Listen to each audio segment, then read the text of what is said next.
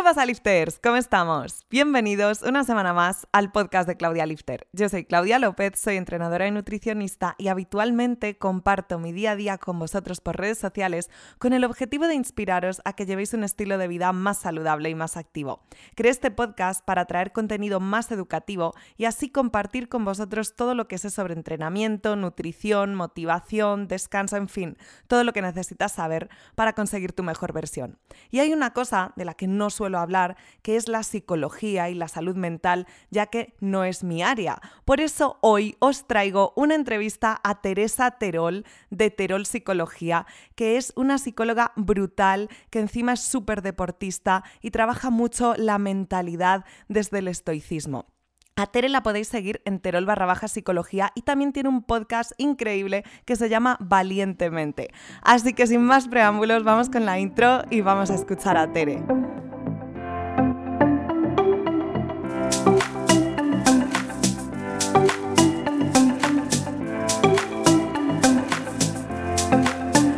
Tere, ¿qué tal? ¿Cómo estás? Hola Claudia, muchísimas gracias por invitarme a tu podcast. Tenía muchísimas ganas de venir y la verdad que bueno, pues con ganas de que me cuentes eh, y resolver todas las dudas que tengamos. Genial, gracias a ti. La verdad es que yo siempre quiero entrevistar a profesionales y al final, pues por una cosa u otra, horarios, compatibilidad, etcétera, siempre acabo grabando sola y, me parece una oportunidad increíble porque en el mundo del ejercicio, deporte, fitness, la parte psicológica es casi más importante que la física, sino más. Eh, y muchas veces eh, yo como coach acabo teniendo problemas de psicóloga y, no es mi trabajo, ¿no? Y muchas veces me toca delegar, muchas veces me toca consultar con compañeros.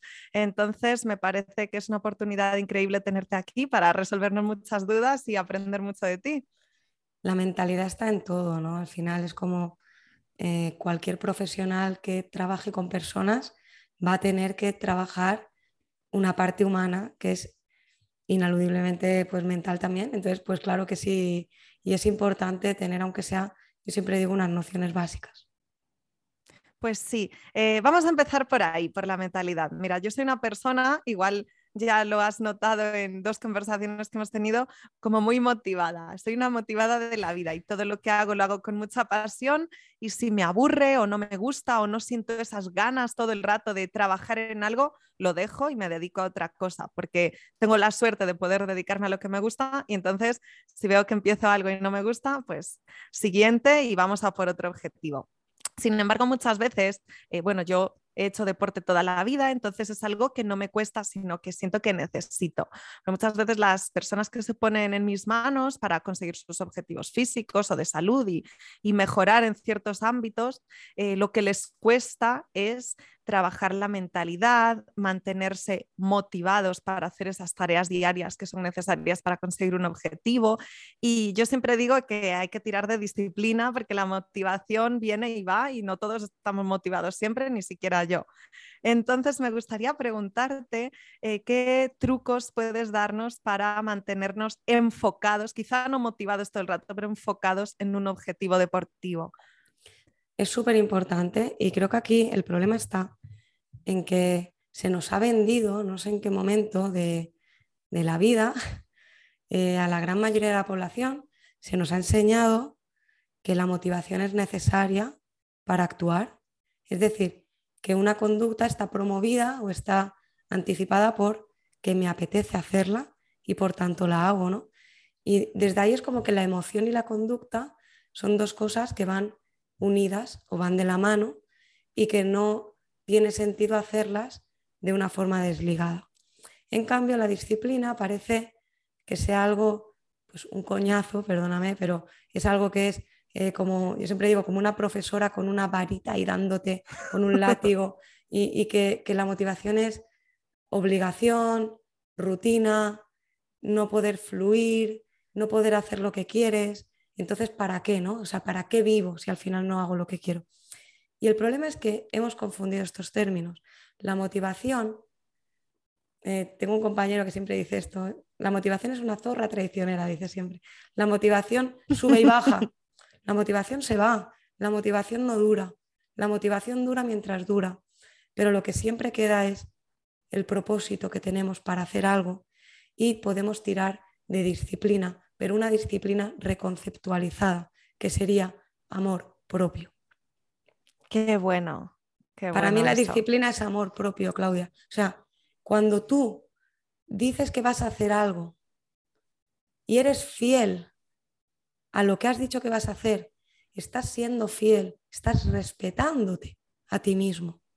Y cuando tú dices que vas a hacer algo y abandonas porque no te apetece hoy, porque ya mañana, porque otro día, es una falta de respeto. Sería algo así como cuando tú quedas con alguien y a última hora le dices, no, que no voy, ¿por qué? Porque no me apetece.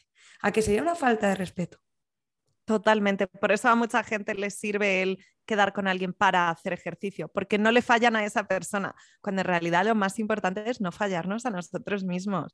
Yo siempre digo eh, que pienses en no lo que quieres ahora mismo, sino lo que quieres de verdad. Y entonces a veces sacrificar esas pequeñas cosas que te van a hacer conseguir ese objetivo si piensas en, bueno, es que ahora quiero esa tableta de chocolate, pero en realidad lo que quiero de verdad es sentirme mejor conmigo mismo.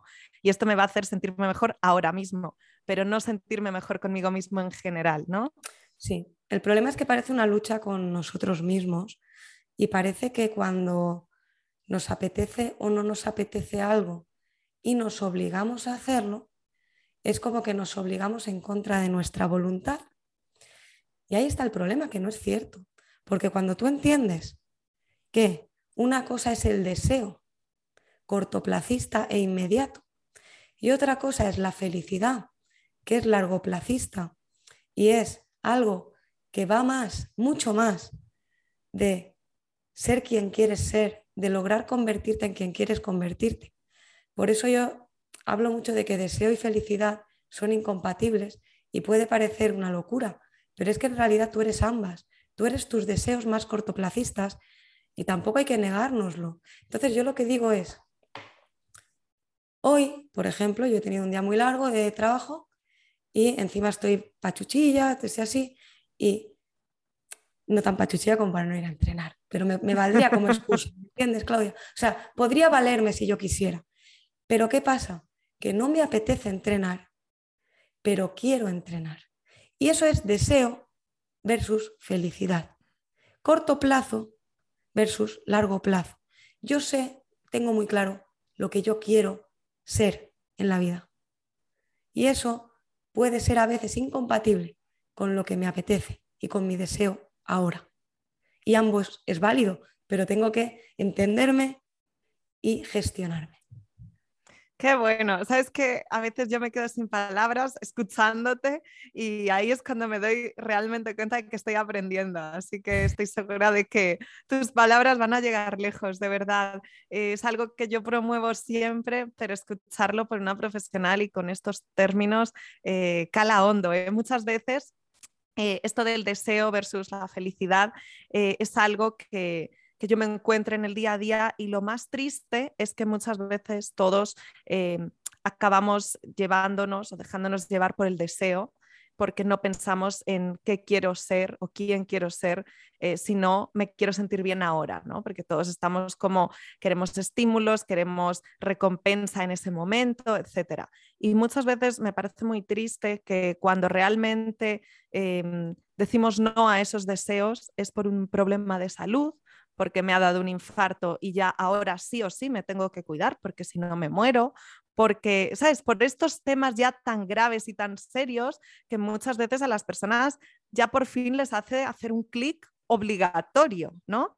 Y yo creo que si te das cuenta antes, si piensas y recapacitas reflexionas sobre estas cosas antes y empiezas a cuidarte ya y empiezas a posponer esa recompensa para conseguir lo que realmente quieres, eh, pues te, consigues mentalizar de lo que tienes que hacer.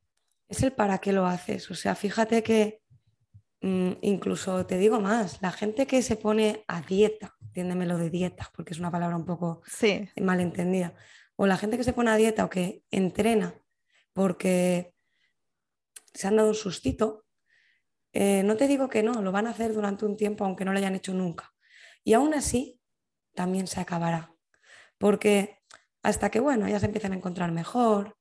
Eh, no, no van a encontrar el verdadero motor de hacerlo. Eh, entrenar es amor propio, de verdad, igual que la disciplina. Es el para qué entrenas. Y es la idea de yo quiero morir joven lo más tarde posible. Entrenar porque tu cuerpo es tu templo. Entrenar porque no hay otro. Entrenar porque parece que vamos a vivir eternamente, pero no. Y al final, como tú dices, cuando estemos en ese último momento, ¿cuánto no daríamos por un minuto más para hacer esas cosas? Totalmente. Un minuto más de un amanecer, un minuto más de un abrazo, un minuto más. Solo que ahora tenemos la oportunidad de simplemente disfrutando de la vida, porque no se trata de que esto de la disciplina vaya de no disfrutar de la vida, pero disfrutando de la vida, entendiendo que si somos fieles a nosotros mismos, alcanzaremos la verdadera felicidad, que es la calma de saber que estamos siendo nuestra mejor versión. Qué bueno. Eh, pues a mí todo esto me resuena mucho porque yo vivo así pero eh, en una época de mi vida en la que me dio por competir en bikini fitness, en competiciones de culturismo en la categoría de bikini fitness, sé que em, me fui al extremo, ¿no? Y me fui a la obsesión por un objetivo y me cuidaba, eh, y hago entre comillas, porque hacía todo esto, pero tan al extremo, tan obsesivo mentalmente, que dejaba de ser saludable y dejaba de ser sano, porque estaba totalmente obsesionada con conseguir un porcentaje graso muy bajo, conseguir una masa muscular determinada y entonces nunca he tenido un trastorno de la conducta alimentaria eh, como tal, con lo que se establece como ello, hasta donde yo entiendo, porque eh, pues comía todo lo que tenía que comer, bajo las pautas de un profesional y todo lo hacía bien, pero, por ejemplo, como tenía ese objetivo, Navidades en familia, en mi familia somos un montón, no, yo sigo mi dieta y sigo pesando mis alimentos. Pues aunque sea saludable físicamente, porque nunca estaba en una situación no sana físicamente, sé que no era sano mentalmente, porque me privaba de muchas cosas que, no debería, que es disfrutar de la vida y que si quedan cinco meses para la competición, pues cena con tu familia. Cuando quede uno, pues obviamente no podrás, ¿no? Pero en ese caso sí hubiese podido. Y estaba tan hardcore con Sota Caballo Rey, esto tiene que ser así, hago lo que me digan. Y aunque mi coach me diga, bueno, pero en Navidad puedes saltarte la dieta y disfrutar de ese día, yo seguía con esa mentalidad de tiburón, de soy un atleta 100%, soy profesional 100% y esto lo voy a hacer tal cual hago mi dieta todos los días, en vez de una noche disfrutar con mi familia. Yo ahí no me daba cuenta, pero un año más tarde, después de haber competido y ya decir, bueno, voy a seguir cuidándome el resto de mi vida, pero esto no es para mí, no es lo que quiero hacer siempre. Y es que además, si paso tanta hambre, no tengo energía, no puedo dedicarme a mis clientes, ¿no? Y también me importaba mucho mi labor como coach y dejé de competir y ya está. Fue una experiencia muy bonita, me enseñó mucha disciplina y sacrificio, pero, pero se acabó. Yo sé que eso es un problema y solo tuve un problema durante menos de un año, durante los meses que me preparé para competir. Y me di cuenta después, no durante. Durante yo me pensaba que era invencible, imparable, eh, con una fuerza de voluntad extraordinaria, fuera de lo normal, pero ahora he hecho la vista atrás o veo a otros competidores que pasan por lo mismo y aunque yo tuviese una buena relación con la comida o con mi cuerpo eh, hasta cierto punto, porque sentía que hacía, cumplía órdenes, era un soldado, eh, creo ahora que no lo es, ¿no?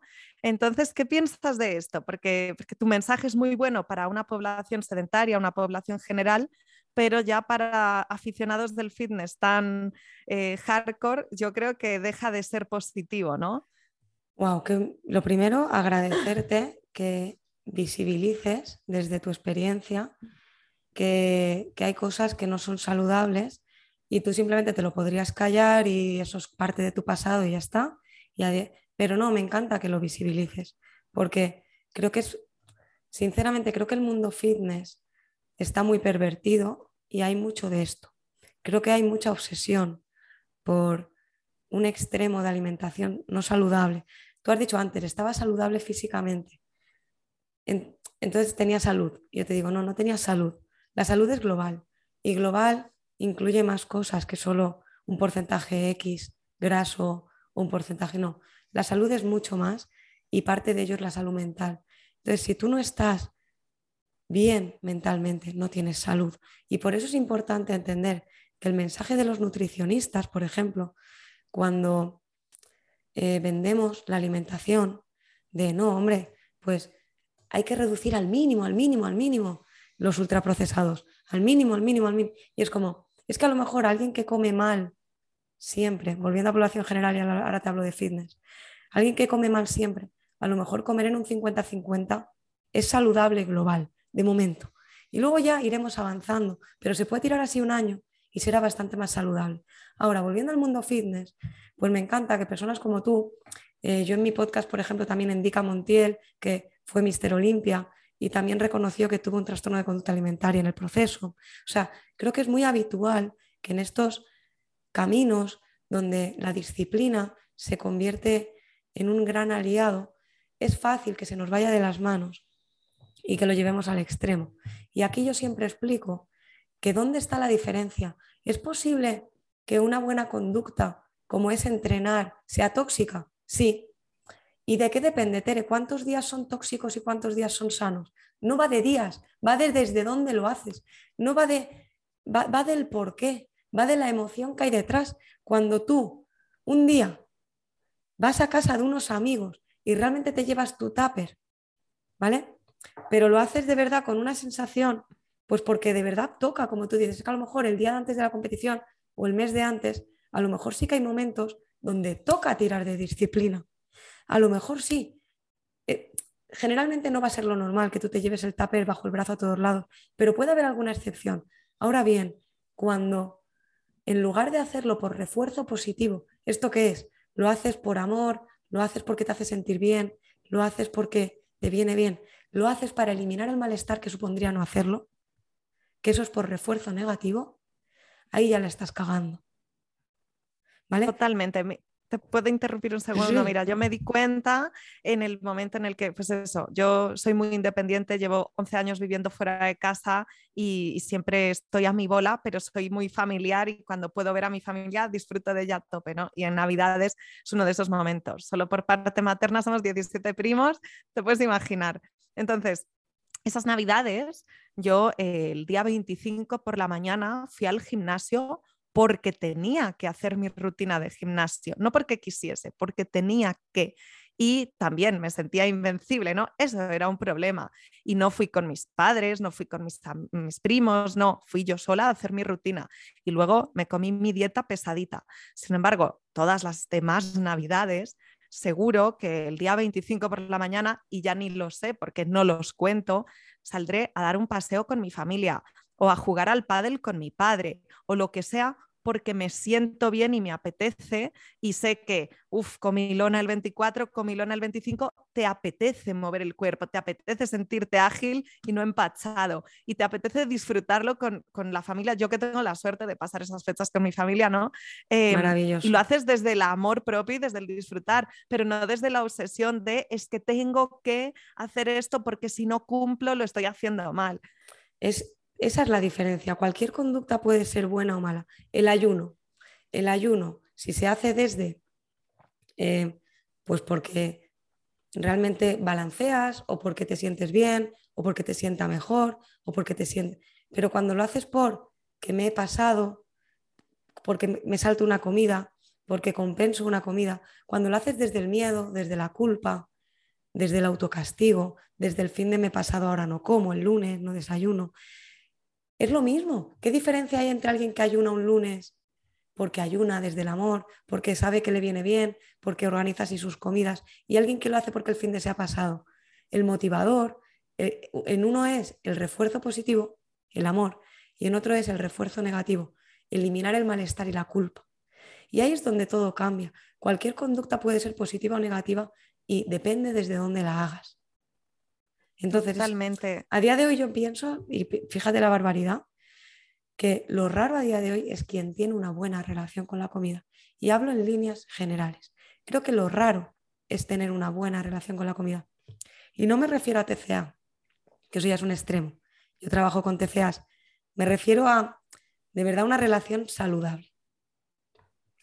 Porque también estamos bombardeados y porque parece que si te cuidas es que estás trastornado, si no te cuidas es que no tienes amor propio, si te saltas la dieta y te comes lo que te apetezca, es que no tienes ni que pensar en me estoy saltando la dieta, sino salgo a comer fuera, pues hoy como un poco diferente a lo que come el resto de los días. Pero cuando se hace con esa mentalidad de hoy me salto la dieta y me voy a dar un atracón, ahí es cuando empiezan los problemas. Y al día siguiente no voy a comer ni desayunar para compensar, ahí es cuando empiezan los problemas. Y esto se ve mucho y yo ya te digo, creo que durante la etapa en la que competí, a pesar de estar tan heavy metida en ello, tengo la suerte de no haber desarrollado un trastorno de conducta alimentaria eh, más em, problemático, digamos, ¿no? Y yo dejé de competir y ya está. Y yo creo que toda la presión venía de me van a juzgar por mi cuerpo, entonces tengo esa presión,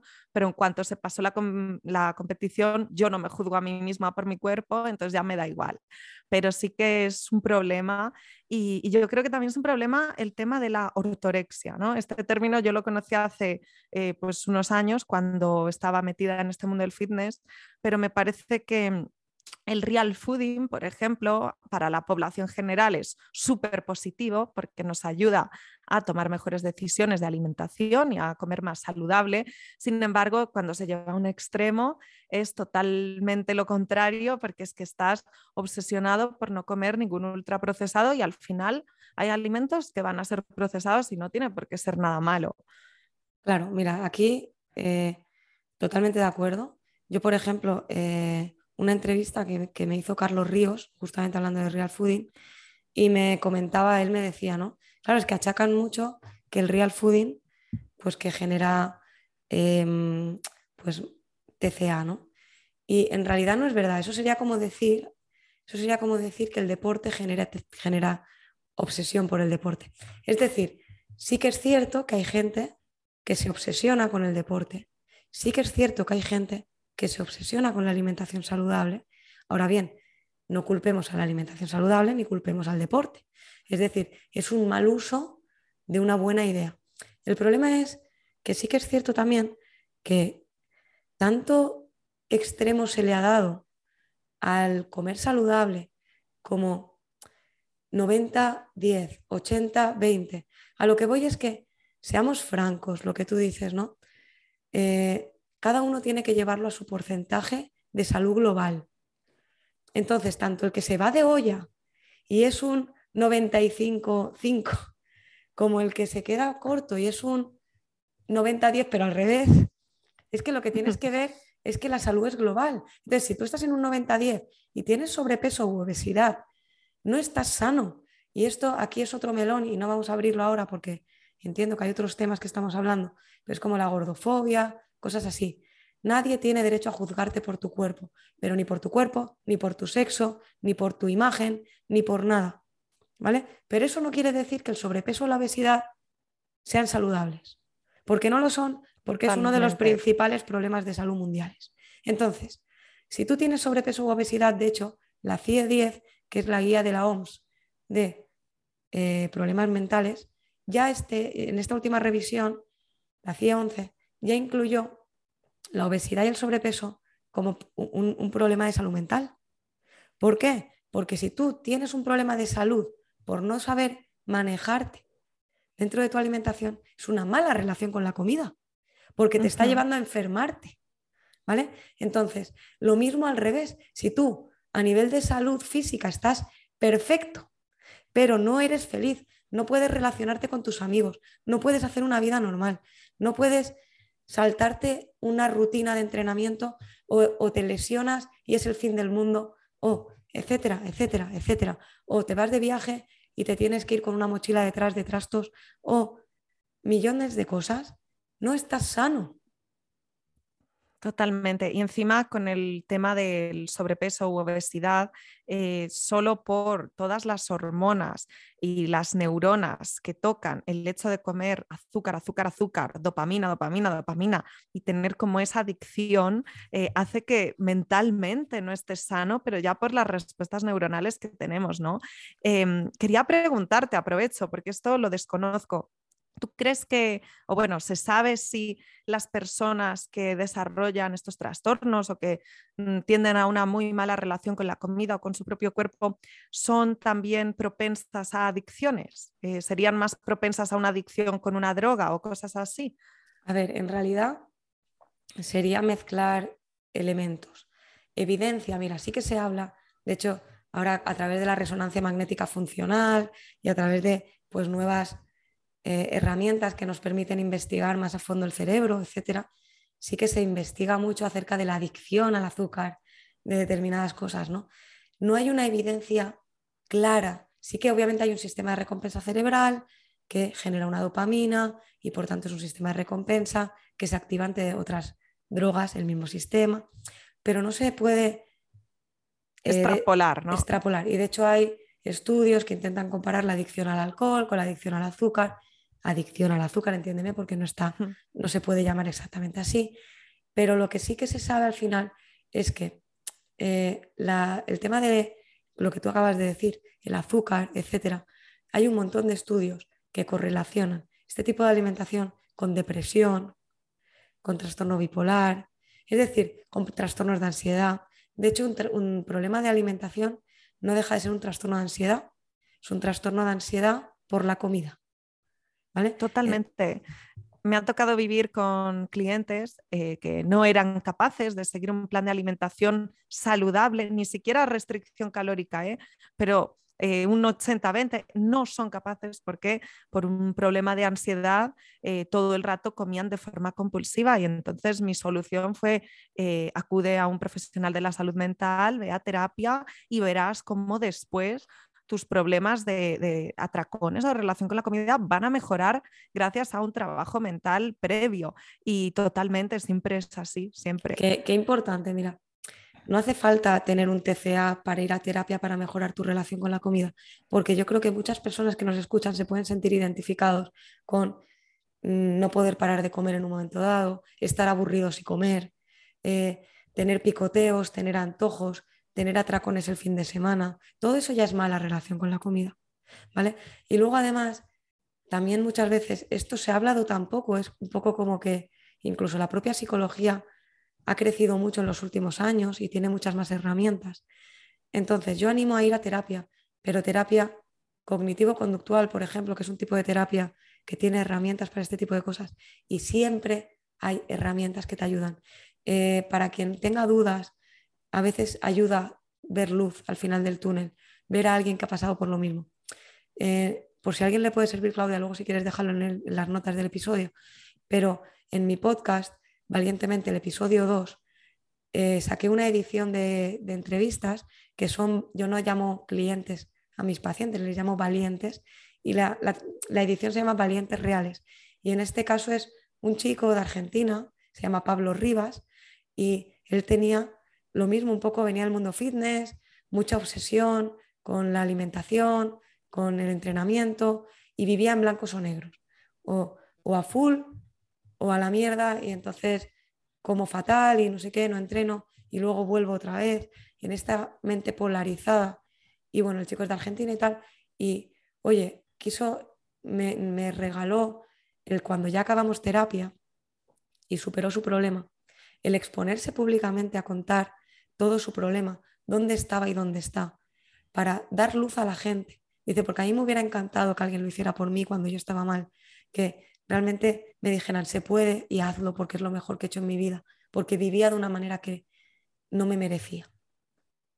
Se me ha puesto la piel de gallina, de verdad. Voy a ir a escucharlo, me lo he apuntado y lo dejaremos en las notas del episodio, pero por desgracia, digamos, me ha tocado vivir eh, con muchas personas así y la verdad es que es una satisfacción enorme cuando consiguen superar este problema. Y me parece también, según mi experiencia, no sé si esto es así siempre, que esta mentalidad todo o nada, blanco negro, es más típica en hombres que en mujeres. Eh, como en personas em, con mucha ambición suele pasar esto. Eh, no que las mujeres no tengamos ambición, yo me considero muy ambiciosa, pero me parece como que tienen más ese carácter todo o nada, o por lo menos me ha tocado así. Sí, puede ser coincidencia. Sí que es cierto que también va muy ligado a factores de vulnerabilidad, como es el perfeccionismo. ¿vale? Y eso también creo que el perfeccionismo también se da mucho en mujeres.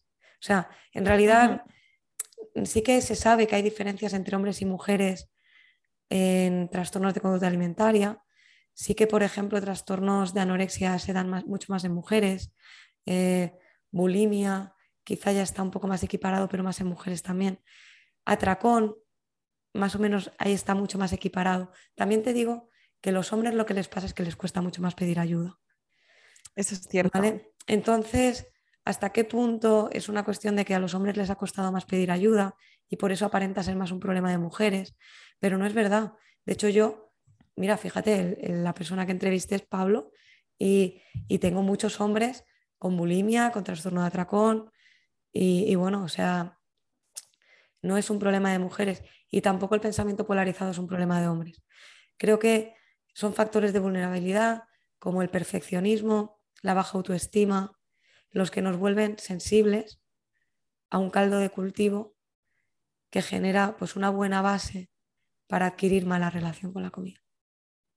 Pues sí, em, el otro día ah, cuando planeamos esta entrevista, este podcast, yo dejé un sticker de preguntas en mis stories para que pues, mi audiencia preguntase cosas que les gustaría saber con respuesta de una profesional, ¿no? Y hubo bastantes preguntas, pero hay una que me, que me llamó la atención y es que, ¿qué hay que pensar cuando quieres comer chocolate y no deberías? Y antes, antes de preguntártelo, yo me lo pregunté a mí misma, ¿no? Y digo, bueno, eh, ¿cuántas veces quieres comer chocolate y por qué no deberías? Porque, por ejemplo, eh, tú puedes querer comer chocolate todos los días, pues quizá no deberías comer chocolate todos los días, a no ser que te tomes una onza. Y entonces si tu caprichito es con el café tomarte una onza de chocolate, a mí me parece que está muy bien y que podrías hacerlo todos los días. Si eres una persona activa, si cuidas el resto de tu alimentación. Entonces ya solo el, el formular esta pregunta a mí me da que pensar. Sin embargo, yo, por ejemplo, no tomo chocolate porque no puedo comer lácteos. Yo soy eh, una persona con artritis reumatoide y si como lácteos me afecta con inflamación articular. Oh. Entonces, eh, directamente no como lácteos. No hay un, ¿me lo puedo permitir? ¿No me lo puedo permitir? No, Claudia, no. Eh, come palomitas, come chucherías, pero chocolate no. Y es lo que más me gusta. total, que, claro, ¿cuándo no deberías? Yo sí que no debería. Un alérgico a los lácteos tampoco debería, pero quizá cualquier otra persona sí puede, ¿no? Y yo creo que es todo un balance y un eh, saber eh, cuándo puedes eh, permitírtelo según tus objetivos y según la persona que quieres ser y cuándo no deberías pero porque no porque te prives, no desde el castigo, sino porque simplemente no es una buena decisión como es mi caso. Y yo cuando me va a venir la menstruación, me apetece mucho dulce. Y es así. Yo el resto del tiempo no necesito comer dulce una vez a la semana, no, no es algo que tenga en mi casa, pero si salgo a comer fuera y hay un postre que no lleve lácteos, trae para aquí que me apetece, ¿no? Pero el resto del tiempo nunca como, eh, nunca como dulces. Pero siempre que me va a venir la menstruación, pues yo sé que me hace sentir mejor y por qué no, pues me, compro un zumo, me compro unas palomitas, algo que sí pueda por salud, pero eh, que, me haga sentir mejor en ese momento pero bueno, porque no tengo ningún objetivo competitivo que realmente me haga eh, tener que evitar eso. Entonces, bueno, me estoy enrollando mucho, pero ¿qué piensas tú de qué hay que pensar cuando quieres algo, pero no deberías hacerlo? No con el chocolate, sino qué piensas, cómo te motivas a parar una conducta porque sabes que no deberías hacerla. Mira, qué importante eh, el lenguaje, qué poco inocente es el lenguaje. Fíjate lo que acabas de decir. Quiero, pero no debería. Y yo te lo cambio por me apetece, pero no quiero. Es decir, de nuevo, es como, ¿cómo que no deberías? Es como, tengo que ir a trabajar. Vivimos en el tengo que. No vayas, tío. O sea, no, pues es que tengo que ir. ¿Por qué tienes que ir? Hombre, pues porque, coño, pues porque me dan dinero y, bueno, y pues da igual, pues no hace falta el dinero. Hombre, sí, porque con ese dinero, pues puedo viajar, con ese dinero. Entonces, ¿quieres el dinero? Sí, quieres trabajar. O sea, no tienes que trabajar, quieres trabajar para algo. ¿Vale?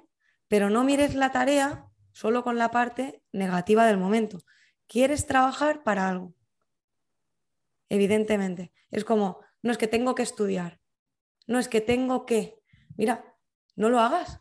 Si tienes que hacer algo, no lo hagas, porque al final nos vamos a morir. No hagas las cosas porque tienes que hacerlas. El tiempo es el único recurso irrecuperable. No hagas cosas si no las quieres hacer. ¿Me entiendes? El problema es que a veces queremos hacerlas y es el trámite que hay que hacer para lograr lo que quiero. Es decir, que hay cosas que para lograrlas requieren de un esfuerzo, de un sacrificio, de una disciplina, pero no lo hago porque tengo que hacerlo, lo hago porque quiero. Quiero el dinero, quiero el cuerpo, quiero la salud, quiero sentirme bien, quiero la autoestima, quiero muchas cosas. Entonces, si quieres todo eso, ¿qué hago cuando quiero comer chocolate y no debo? Pues cambiar la frase porque no debo, ¿quién te dice que no debes? ¿Quién? es un nutricionista. Pues tío, pues no vayas al nutricionista. No, hombre, es que quiero ir al nutricionista. ¿Por qué? Porque no me gusta, porque tengo sobrepeso, porque no me siento bien con mi cuerpo, porque tengo diabetes, porque me, me han dicho que si sigo engordando así, no sé qué, no sé cuánto. Entonces, ¿para qué vas? Porque quiero perder peso, porque quiero no sé qué, porque quiero más salud, porque quiero sentirme mejor con mi cuerpo. Entonces, no es que no debas, es que no quieres. Totalmente, qué bueno, Tere. Me gusta el, eh, siempre me salen palabras en inglés, el rephrasing, el refrasear, no sé si existe esto, pero, a veces... Sé, impecable con tus palabras, tío, sé impecable con tus palabras porque te las crees. Totalmente. Y el cómo nos hablamos eh, hace que nos creamos lo que nos estamos diciendo. Totalmente, totalmente. Me parece un mensaje muy importante y, la verdad es que mm, quería hacerte muchas más preguntas, pero quiero terminar con una. Eh, me han preguntado también por Instagram cómo gestionar la frustración y a mí eh, una cosa que me dicen muchos clientes es que el número que ven en la báscula les afecta su estado de ánimo. ¿no? Y ya te digo, yo rememorando esos tiempos en los que competía, también afectaba mi estado de ánimo. Y gracias a, no sé, gracias, iba a decir gracias a Dios, yo no creo en Dios, pero bueno, eh, gracias que cuando pasé esa etapa y dejé de competir ya me empezó a dar igual y me da igual si me peso, si no me peso, lo hago como para ir viendo el progreso, ya sea hacia arriba o hacia abajo, pero nunca me ha pasado que esté más contenta o menos en función de lo que ponga en la báscula. Pero sí es cierto que a veces cuando llevamos una etapa de pérdida de grasa y de repente queremos ganar masa muscular, el asociar que el número suba con que estás consiguiendo progreso y haciendo las cosas bien cuesta, porque llevas muchos meses eh, viendo lo contrario, entonces tienes que asociar algo positivo con subida en vez de con bajada. Y cuesta cambiar el chip, pero se cambia. Sin embargo, cuando lo que cuesta es que no te afecte al estado de ánimo eh, y esa frustración que muchas veces tiene la gente por no ver un número bajar, seguro que tú ya sabes que el peso no es lo más importante, es una herramienta más para medir un progreso, pero no es lo importante. Sin embargo, ¿qué consejo das para que eso no te afecte y para gestionar la frustración? Sé que son dos cosas un poquito distintas. Sí, a ver, eh, qué importante, porque lo estás relacionando con la báscula. Entonces, la obsesión por el número de la báscula Aquí diré un dato que tan negativo y tóxico es la gente que se pesa constantemente y le da una sobreimportancia a la báscula, ejemplo, pesarte todos los días o varias veces por semana, incluso varias veces Como la que le da miedo subirse a la báscula. Exacto, tan tóxico es eso como el que no se pesa, porque si me peso, una de dos, o me enfado, o me pongo triste, o si veo que he bajado mucho, me, me vengo arriba y como demás. O sea, tan negativo es por exceso como por defecto. Lo primero es tener mucha información, que creo que tú eres una persona que a sus clientes seguro les informas. Entonces, tener, la información es poder. Cuando tú te explican muy bien que el peso es un indicador más, que importa la evolución, ejemplo, pesarte una vez a la semana y la tendencia sube, la tendencia baja, y entonces, pues entender que te puedes pesar hoy y de aquí a dos horas y tu peso haber cambiado dos kilos, ¿vale? Entonces, eso no es referente de nada. Lo importante es la tendencia en dos, tres semanas, si va hacia arriba, si va hacia abajo. Y sobre todo tener otros indicadores pero tenerlos ponderados también y darles su importancia y su lugar. Por ejemplo, medidas, ropa, fotos, estado de ánimo, fuerza, energía, Totalmente. Y esto a mí me alegra mucho cuando ya por fin la gente empieza a ver eso, ¿no? Y, ah, he perdido dos tallas, estoy súper fuerte en el gimnasio, levanto más kilos, eh, duermo mejor, tengo más energía. Todas esas cosas es el feedback que realmente vale la pena.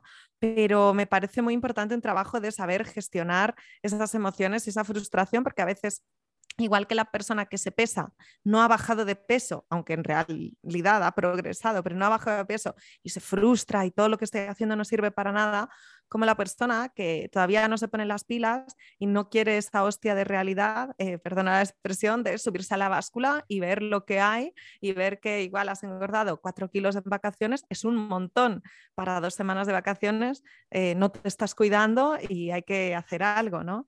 Entonces... Eh, gestionar ahí la emoción, en realidad, fíjate que, es un poco entender que normalmente las emociones nos llevan a conductas. Si yo estoy triste eh, porque no he subido, porque no he bajado, lo que sea, normalmente al final abandono la dieta o entonces se trata de, te has propuesto un plan, sé firme con el plan. A lo mejor en lugar de centrarnos, porque claro, dar aquí un consejo mágico Obviamente, si tienes problemas con estas emociones, ve a terapia y hay un montón de herramientas que llevan su tiempo y que te ayudan a gestionar las emociones. Ahora bien, en un, en un momento inmediato, mi recomendación es centrarnos en la conducta. La conducta puede ser cognitiva, emocional o conductual. Me estoy refiriendo a la conducta conductual. Aunque sientas una emoción que te apetecería hacer una conducta como es abandonar la dieta, o mira, tomar por culo, pues no sé qué, o pues mira, ya no entreno total, ¿para qué? Es decir, dejarte llevar y arrastrar por la frustración, mantén y sé firme con el plan. ¿Tienes un plan de alimentación? ¿Cuál es el siguiente paso? ¿Qué tocaba hoy? ¿Tienes un plan de entrenamiento? ¿Qué tocaba hoy? Es una buena primera forma de gestionar tu emoción, centrarte en la conducta. Qué bueno. Pues Tere, em, te voy a preguntar si hay algo más que quieras añadir, algún mensaje que, quieras dar y que se nos haya quedado en el tintero, porque me parece que es una labor extraordinaria divulgativa. He aprendido un montón y ya estoy pensando en, ah, le voy a enviar este podcast a tal, ah, se lo voy a enviar a tal, porque me parece muy interesante. Eh, pero si hay algo que quieras eh, añadir para cerrar este episodio. Agradecerte y animar a la gente a que muchas veces creemos que somos así. Tú no eres así. No, yo es que no tengo fuerza de voluntad. No, yo es que no sé qué.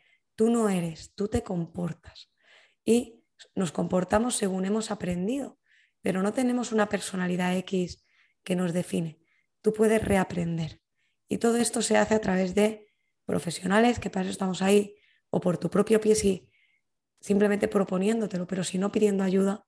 Pero el primer paso es aceptar, y eso es una buenísima noticia, que tú no eres, tú te comportas y puedes reaprender y convertirte en otra versión de ti mismo muy diferente. Me encanta, me encanta, gracias.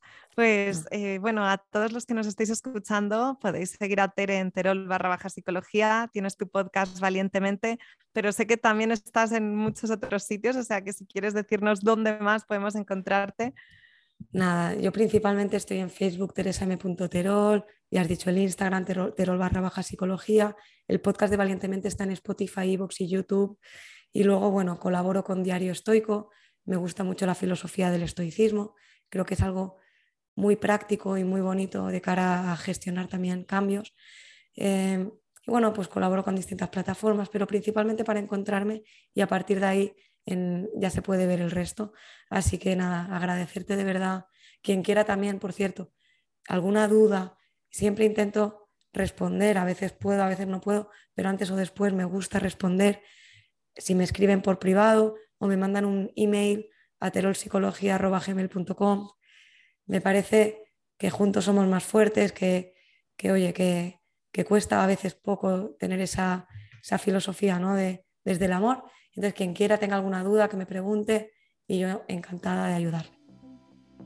Muchísimas gracias, Tere. Nos escuchamos en el próximo podcast.